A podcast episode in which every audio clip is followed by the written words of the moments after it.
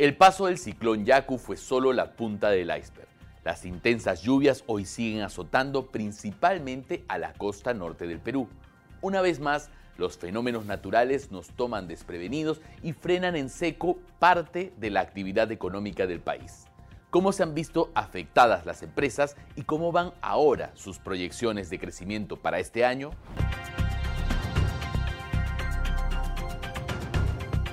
Los saluda David Reyes Zamora, director periodístico del diario Gestión, y esto es Perspectiva.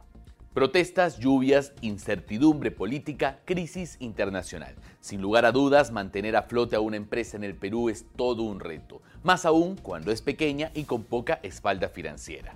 Como todos los meses, Gestión e Ipsos Perú presentan el barómetro de los CEOs, una encuesta que refleja las preocupaciones y prioridades de los gerentes generales de las principales empresas del país. En esta tercera edición les preguntamos a los CEOs cómo afectó a su empresa los recientes fenómenos climáticos. Veamos lo que dijeron. Solo el 22% de ejecutivos indicó que su compañía no tuvo ningún impacto debido a las lluvias en la costa norte y centro del país. Es decir, 8 de cada 10 empresas sí registraron por lo menos algún impacto.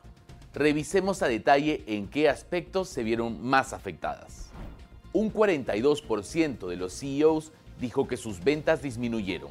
El 35% sufrió un corte en su cadena de distribución y un 33% tuvo sus operaciones en provincias paralizadas. Otras consecuencias fueron las demoras en la entrega de suministros, la damnificación de sus colaboradores y los daños en la infraestructura de la empresa.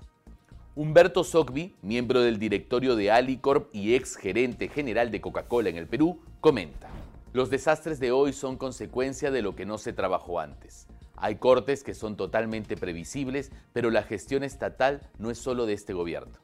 Esta gestión está enfocada en sobrevivir en la parte política ello no le da tiempo para atender tantas cosas en movimiento. Los fenómenos climáticos sumados a la convulsión social a inicios de año han cambiado rápidamente las proyecciones del sector empresarial.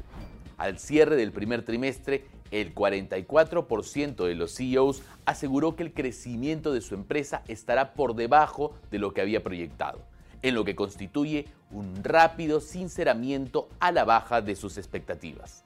En tiempos normales, el fin del primer trimestre es sin duda un momento muy temprano para tirar la toalla sobre las proyecciones del año. Este porcentaje estaría compuesto principalmente por los sectores económicos más expuestos a Yaku.